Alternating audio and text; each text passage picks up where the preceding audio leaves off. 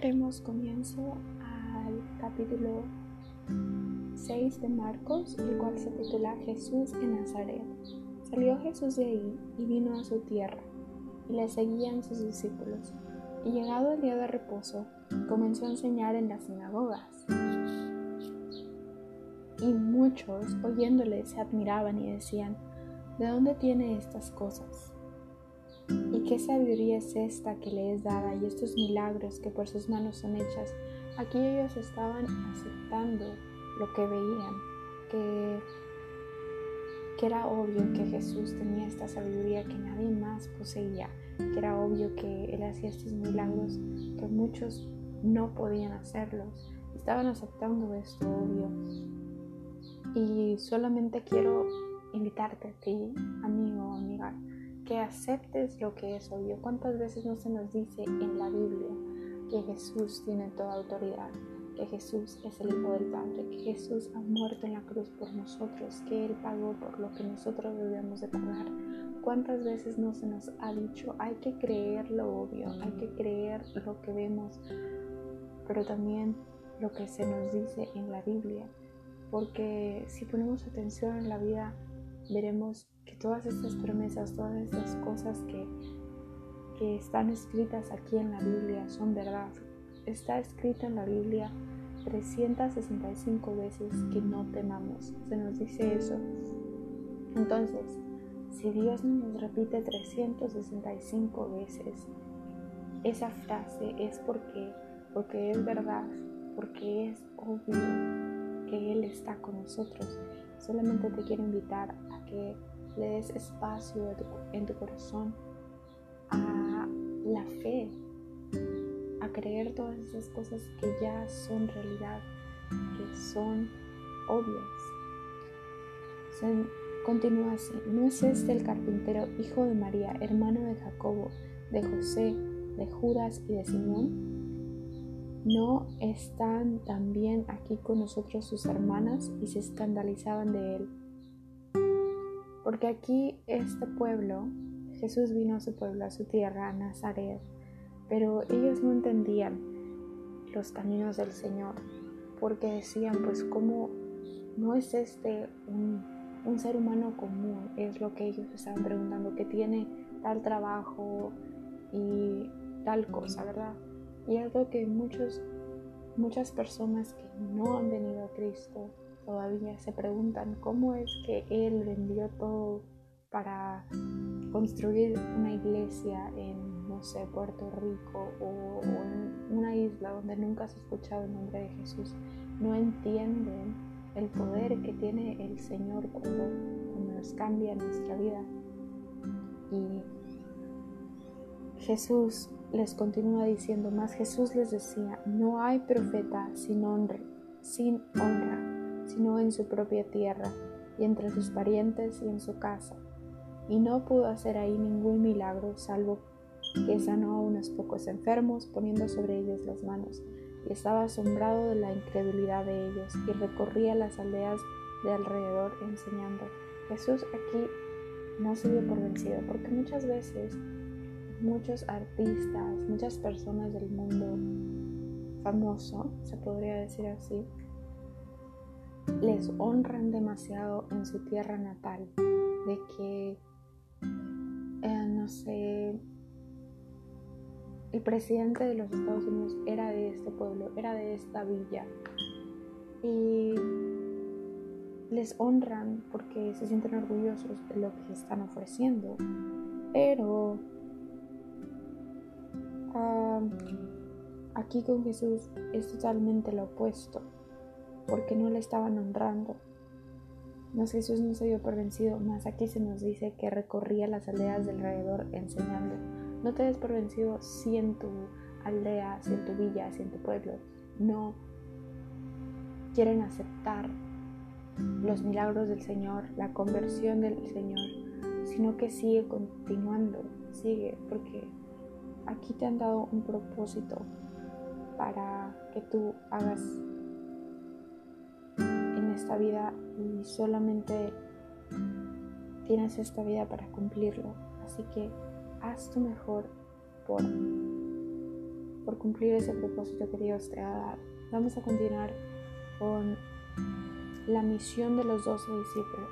Después llamó a los doce y comenzó a enviarlos de dos en dos y les dio autoridad sobre los espíritus inmundos. Él nos da la autoridad, nosotros no lo tenemos en nosotros, Él nos da la autoridad de hacer tal cosa, de sanar, de, de echar afuera estos espíritus. Él nos da la autoridad. Aquí está la diferencia, que nosotros no la tenemos en nosotros, no somos dignos de tenerlo en nosotros. Jesús nos hace dignos, Jesús nos da la autoridad de tenerla. Él es el que provee la autoridad. Y les mandó que no llevasen nada para el camino, sino solamente bordón. No debían de llevar ni altorja, ni pan, ni dinero en el cinto. Aquí es lo que nos está simbolizando a mí me parece que es que dejemos todas las cosas del mundo atrás. El dinero, la comida, no sé lo que se refiere con alforja, digo que es como algún tipo de vestidura, no sé muy bien. Pero, o sea, que dejemos las cosas del mundo atrás y que confiemos en el Señor. Es lo que se nos está diciendo. Sino que calzasen sandalias y no vistiesen dos túnicas. Y les dijo, donde quiera que entréis en una casa, posad en ella hasta que salgáis de aquel lugar y si en algún lugar no os recibieren ni os oyeren, salid de ahí, sacudid el polvo que está debajo de vuestros pies para testimonio a ellos. De cierto os digo que en aquel día del juicio será más tolerable el castigo para los de Somoda, Sodoma perdón, y Gomorra que para aquella ciudad. Y saliendo predicaban a los hombres que se arrepintiesen y echaban fuera de muchos demonios y ungían con aceite y agua. Muchos enfermos sanaban. Y aquí podemos observar que Jesús cuando les dice que donde quiera que entren, que entren perdón, en una casa, que se queden ahí hasta que salgan de aquel lugar. Es así como Jesús, como el Dios de Israel actúa en nosotros.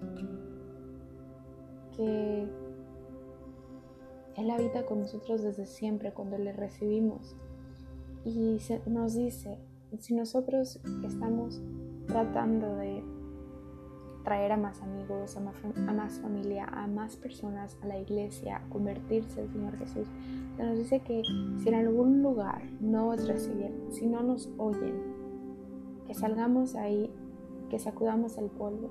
Nosotros les dijimos la verdad, ahora es cuestión de ellos de creernos y nosotros hicimos nuestro trabajo como cristianos, que es presentarles con las evidencias, presentarles a Jesús como es, pero es su decisión, porque,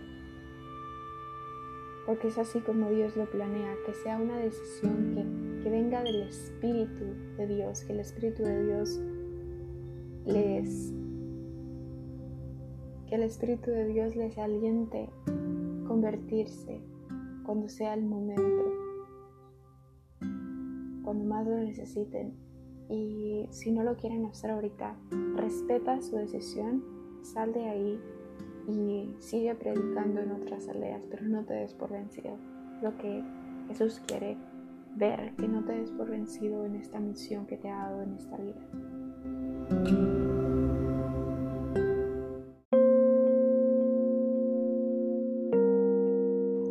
Hola, hoy comenzaremos con la segunda parte del capítulo de Marcos 6. Esta segunda parte comienza con la muerte de Juan el Bautista. Oyó el rey Herodes la fama de Jesús porque su nombre se había hecho notorio, y dijo, Juan el Bautista ha resucitado de los muertos, y por eso actúan en él estos poderes. Otros decían, es Elías, y otros decían, es un profeta o alguno de los profetas. Al oír esto Herodes dijo, Este es Juan el que yo decapité, que ha resucitado de los muertos. Porque el mismo Herodes había enviado y prendido a Juan, y le había encadenado en la cárcel por causa de Herodías, mujer de Felipe su hermano, pues la había tomado por mujer. Entonces aquí podemos observar que Herodes estaba haciendo algo mal, porque había decapitado a Juan el Bautista, aun sabiendo que estaba perfectamente mal lo que él estaba haciendo. Él había tomado por mujer a la mujer de su hermano. Porque Juan decía a Herodes, no te es lícito tener la mujer de tu hermano. Pero Herodías le acechaba y deseaba matarle y no podía. Herodías es la mujer del hermano de Herodes. Porque Herodes temía a Juan, sabiendo que era varón justo y santo, y le guardaba salvo y oyéndole se quedaba muy perplejo, pero le escuchaba de buena gana. Pero venido un día oportuno en que Herodes, en la fiesta de su cumpleaños, daba una cena a sus príncipes y tribunos y a los principales de Galilea, entrando la hija de Herodías danzó y agradó a Herodes y a los que estaban con él a la mesa, y el rey dijo a la muchacha, pídeme lo que quieras y yo te lo daré. Y le juró, todo lo que me pidas te daré, hasta la mitad de mi reino. Saliendo ella dijo a su madre, ¿qué pediré? Y ella le dijo, la cabeza de Juan el Bautista. Entonces ella entró prontamente al rey y pidió diciendo, Quiero que ahora mismo me des en un plato la cabeza de Juan el Bautista. Y el rey se entristeció mucho, pero a causa del juramento de los que estaban con él a la mesa, no quiso desecharla. Y enseguida el rey, enviando a uno de la guardia, mandó que fuese traída la cabeza de Juan. El guarda fue, le decapitó en la cárcel y trajo su cabeza en un plato, y le dio a la muchacha, y la muchacha la dio a su madre. Cuando oyeron esto sus discípulos, vinieron y tomaron su cuerpo y lo pusieron en un sepulcro. Aquí quiero observar bien la acción de Herodes. Él estaba rodeado de muchos invitados y le había prometido a esta muchacha, a la hija de Herodías, la mujer de su hermano, que, que porque le había agradado iba a hacer cualquier cosa que ella le pidiese. Entonces la madre Herodías le dice a su hija, pídele la cabeza de este hombre, de Juan, porque yo digo que ella estaba diciendo, pues él nos está estorbando, él nos está diciendo que estamos mal, y es así como muchas veces nosotros actuamos, tal como Herodías. No queremos aceptar que estamos mal, no queremos aceptar que, que estamos pecando, que no somos nada sin el Señor Jesús. No queremos aceptar eso. ¿Por, ¿Por qué es tan difícil aceptar para el ser humano que no es perfecto? porque simplemente nosotros tenemos ese deseo desde que pecamos, desde que pecamos nuestro primer pecado en el jardín del Edén, tenemos ese deseo de ser como Dios. Entonces, Dios tiene que ser perfecto, Dios tiene que decidir por sí mismo. Y es así como nosotros queremos ser. Y cuando se nos dice, no eres así, no eres tú, tú no eres perfecto, tú no eres el que creó todo esto, tú no eres el que creó los cielos, tú no eres el que le dio vida y respiro al hombre y a la mujer. Cuando se nos recuerda esto, nuestro ser empieza a, a reprender a aquellas personas que te dicen eso, estás, no, tú estás mal, y a sacarlas de nuestro camino. Y honestamente yo lo he hecho muchas veces que me han dicho eso que estás haciendo no está bien o por qué, por qué eres tan orgulloso o por qué eres tan tan no sé egoísta o cualquier cosa cuando se nos reprocha nuestros pecados obviamente no queremos parecer malas personas en frente de otras y queremos tapar nuestros errores. Pero recuerda, amigo, amiga, que Jesús vino a salvarnos y gracias a Él tenemos una nueva oportunidad. Eso no quiere decir que estamos limpios de pecado, eso sí, eso lo dice la Biblia, pero uh, que Jesús tomó nuestro pecado, es lo que dice la Biblia, que Jesús tomó nuestro pecado, eso es lo que dice. Más, eso no quiere decir que, que nosotros seamos 100% perfectos, no. Nosotros somos humanos y seguimos pecando. Mas ahora lo hacemos con la conciencia de que, ¿por qué pecaría si mi Señor Jesús hizo esto por mí? Ahora lo hacemos con esa conciencia. Y es ahí cuando se nos quitan las ansias de pecar porque estamos transformándonos en lo que Jesús quiere que seamos, más como Él. Entonces, pues quiero solamente recalcar eso, la acción de Herodías al decirle está mal lo que yo estoy haciendo, pero necesito destruir la evidencia, necesito que no me recuerden cada día que está mal.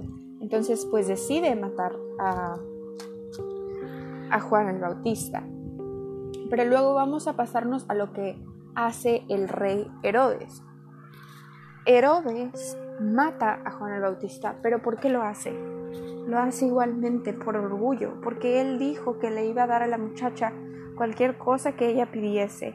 Y si la muchacha está pidiendo la cabeza de este hombre, de Juan el Bautista, se lo va a dar, aunque a él le agrade Juan el Bautista. Y muchas veces nosotros nos dejamos influenciar por las cosas del mundo y nos dejamos llevar por las circunstancias y por el momento. No hay que dejarnos llevar por el momento porque nosotros tenemos una verdad y nuestro corazón fue sellado con un sello que jamás se podrá quitar cuando aceptamos al Señor Jesús, que es el sello de la salvación. Y no, no debemos de dejarnos llevar por el momento y mucho menos por la gente. Si decides ser de Cristo y seguirle, tendrás que dejar todos estos deseos. Y yo sé que el ser humano es imperfecto, pero el hecho de dejar estos deseos atrás le agrada al Señor, le agrada que por fin te hayas dado cuenta de que sin Él no hay vida. Y siendo un verdadero o verdadera cristiana, no tendrás que pasar por estas tentaciones solo o sola, porque ahora has reconocido a Jesús como tu Salvador y has visto con cuánto amor ha muerto por ti y por eso, por amor, dejarás de hacer y de desear las cosas de tu pasado. Y hay que preguntarle al Señor, hay que orar primero que nada si estás, no sé, con personas que no son de tu, de tu religión, hay que orar primeramente y hay que decir, Padre, ayúdame a tener tu espíritu sobre mí, porque yo no quiero combatir estas cosas sola, porque yo sé que yo voy a meter la pata y que tu voluntad no va a ser expuesta porque mi ser quiere ser orgulloso, porque mi ser quiere que le adore, quiere ser como tú. Haz que yo mengue y que tú crezcas. Eso es lo que le debemos de pedir al Señor Jesús cada día que yo me haga menor, que yo me haga más humilde, que yo desaparezca y que tú vayas creando en esta nueva vida.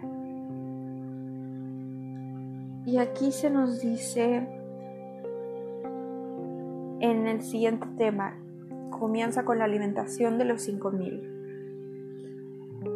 Entonces los apóstoles se juntaron con Jesús y le contaron todo lo que habían hecho y lo que habían enseñado. Aquí los apóstoles habían llegado de sus viajes donde iban a curar y a sanar, es lo mismo, a curar, a sanar a las personas enfermas e iban a echar fuera demonios y todos los poderes que Jesús les había dado autoridad de tener. Él les dijo, venid vosotros aparte a un lugar desierto y descansad un poco, porque eran muchos los que iban y venían de manera que ni aún tenían tiempo para comer, y se fueron solos en una barca a un lugar desierto. Pero muchos los vieron ir y le reconocieron, y muchos fueron allá a pie desde las ciudades y llegaron antes que ellos y se juntaron a él. Y salió Jesús y vio una gran multitud y tuvo compasión de ellos, porque eran como ovejas que no tenían pastor y comenzó a enseñarles muchas cosas. Aquí podemos observar que el Señor Jesús tiene compasión, que cuando Él nos ve con las ganas de seguirle, con las ganas de, de dejar nuestro, nuestra satisfacción humana al lado y seguirle porque queremos continuar una vida nueva, limpia con Él, Él tiene compasión de nosotros y nos ayuda, nos ayuda con su espíritu para guiarnos en esta nueva vida. Cuando ya era muy avanzada la hora, sus discípulos se, se acercaron perdón, a él diciendo, El lugar es desierto y la hora ya muy avanzada. Despídolos para que vayan a los campos y aldeas de alrededor y compren pan, pues no tienen que comer. Respondiendo él les dijo, Dadles vosotros de comer. Esto es algo que a mí me ha... Estas frases ha sido resaltada, ha sido como que iluminada. Porque aquí es lo que les dice, los discípulos están diciendo, pues es que no tenemos comida, deja que ellos vayan a traer su propia comida y que vayan a comprar, pues no tienen que comer. Pero Jesús les dice, dadles vosotros de comer. Y es aquí cuando yo digo que el Espíritu me empezó a hablar de esto, el Espíritu de Dios, de que nosotros debemos de dejarnos llevar, de que nosotros nos debemos de dejar manejar por el Señor, que seamos su instrumento para darles a las personas su pan de cada día. Porque nosotros no podemos hacer nada solos. Los apóstoles no pudieron ir y hacer todos estos milagros solos. Tuvieron de recibir la autoridad del Señor. Te digo que si el Señor te ha dado la autoridad de hacer cualquier cosa, que te ha puesto un deseo en tu corazón, hazlo él quiere que nosotros seamos instrumentos, que les demos de comer ahora, que no vayan ellos a buscar su propio pan, porque el pan de vida es mejor que cualquier otro pan. La fuente de agua de la que Jesús nos da de beber nunca más nos dejará sedientos. Ellos le dijeron que vayamos y compremos pan por doscientos denarios y les demos de comer. Los discípulos todavía estaban medio confundidos. Estaban diciendo, pues, ¿acaso nos estás diciendo que nosotros vayamos a comprar para para que ellos coman? Él les dijo, ¿cuántos panes tenéis? Id y vedlo. Y aquí tenemos que reflexionar esto, que muchas veces nosotros nos estamos pasando de la línea, que estamos pensando mucho más grande. Estamos diciendo, ok, pero es que no tengo los suficientes recursos, no tengo el suficiente, no tengo suficiente espacio, no tengo suficiente tiempo, que estamos pensando a lo grande, pero Jesús está pensando en ahora. ¿Qué puedes hacer ahora con lo que tienes? Y si Él quiere que su gloria sea expuesta a aquellos que no creen para que sean creyentes, Él va a multiplicar lo que tú tienes. Pero recuerda, no es para tu propia gloria, no es para que tú te aproveches de los recursos que Jesús te está dando, más que lo compartas con aquellos que necesitan, porque eso es lo que es el Señor. El Señor es amor, el Señor es compasión. Aquí se nos repite que, que Él sintió compasión por aquellas ovejas que estaban perdidas. Y si lo que te da el Señor, si lo que te multiplica el Señor es porque tú estás haciendo algo para Él, solamente date cuenta que, que Él multiplicó esto para que lo puedas compartir con aquellos que quieren encontrar el reino de los cielos. Él les dijo, ¿cuántos panes tenéis? Id y vedlo. Y al saberlo dijeron cinco y dos peces. Y les mandó que hiciesen recostar a todos por grupos sobre la hierba verde, y se recostaron por grupos de ciento en ciento y de cincuenta en cincuenta. Entonces tomó los cinco panes y los dos peces, y levantando los ojos al cielo bendijo, y partió los panes y dio a sus discípulos para que los pusiesen delante y repartió los dos peces entre todos. Cuando algo es para gloria del Señor, amigo, amiga, va a rendir, va a ser suficiente para todos y hasta va a sobrar. Y comieron todos y se saciaron y recogieron de los pedazos doce cestas llenas y de lo que sobró de los peces. Y los que comieron eran cinco mil hombres, hombres solamente. Jesús anda sobre el mar. Enseguida hizo a sus discípulos entrar en la barca e ir delante de él a Bethsaida, en la otra ribera, entre tanto que él despedía a la multitud. Y después que los hubo despedido, se fue al monte a orar. Una vez se nos recalca aquí que Jesús ora antes de que vaya a hacer algo más, que les dice, ¿qué se nos está diciendo aquí como cristianos que debemos de orar? Si Jesús ha multiplicado algo, si Jesús ha, nos ha dado algo que debemos llorar. Y al venir la noche, la barca estaba en medio del mar y él solo en tierra. Él se había quedado, él se había, perdón, quedado atrás y los discípulos ya estaban en el mar, en su barca. Y viéndoles remar con gran fatiga, porque el viento les era contrario, cerca de la cuarta vigilia de la noche, vino a ellos andando sobre el mar y quería adelantárseles. Viéndole ellos andar sobre el mar, pensaron que era un fantasma y gritaron porque todos le veían y se turbaron. Pero enseguida habló con ellos y les dijo, Tened ánimo, yo soy, no temáis. Y subió a ellos en la barca, y se calmó el viento, ellos se asombraron en gran manera y se maravillaron, porque aún no habían entendido lo de los panes, por cuanto estaban endurecidos sus corazones. Aquí los discípulos, sus corazones estaban endurecidos, Aquí lo que podemos observar es que Jesús se les quería adelantar. Se les quería adelantar. Y nosotros como cristianos debemos de, tener en cuenta de que Jesús está siempre con nosotros y de que Él sabe nuestro destino. Él tiene una perfecta voluntad. ¿Y cuántas veces nosotros hemos tenido miedo de hacer algo, de empezar un ministerio, de empezar a hablar a los demás de Jesús, de empezar de, a cantar en el coro de la iglesia o de tocar la batería para el coro de la iglesia. ¿Cuántas veces no hemos tenido miedo? Jesús se nos adelanta, Jesús sabe lo que va a pasar. Y si Él ha puesto este deseo, si Él te ha mandado a la barca solo, como aquí se nos dice, Él no está totalmente solo, porque Jesús estaba contigo y Jesús está enfrente de ti, y Jesús está atrás de ti, Jesús está en todas partes.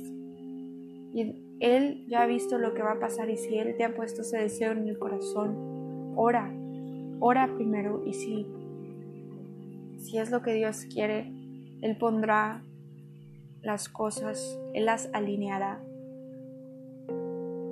y muchas veces, tal como los discípulos, tenemos miedo de dejar todo lo que tenemos, de, confiar. Mas aquí se nos dice, tened ánimo, yo soy, no temáis. Jesús sana a los enfermos en Genezaret. Terminada la travesía, vinieron a tierra de Genezaret y arribaron a la orilla y saliendo de ellos, saliendo ellos de la barca, enseguida la gente le reconoció, y recorriendo toda la tierra de alrededor comenzaron a traer de todas partes enfermos en lechos, a donde oían que estaba, y donde quiera que, que entraba, en aldeas, ciudades o campos, ponían en las calles a los que estaban enfermos y le rogaban que les dejase tocar siquiera el borde de su manto, y todos los que le tocaban quedaban sanos. Y aquí quiero recalcar una vez más que debemos de tener fe, que debemos de tener confianza en el Señor. ¿Cuántas,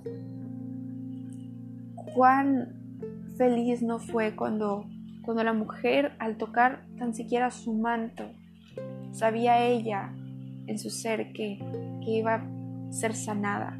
Debemos de tener confianza en el Señor, amigo, amiga. Debemos de confiarle con nuestros planes, porque Él sabe lo que va a pasar. Él es el que dice que es.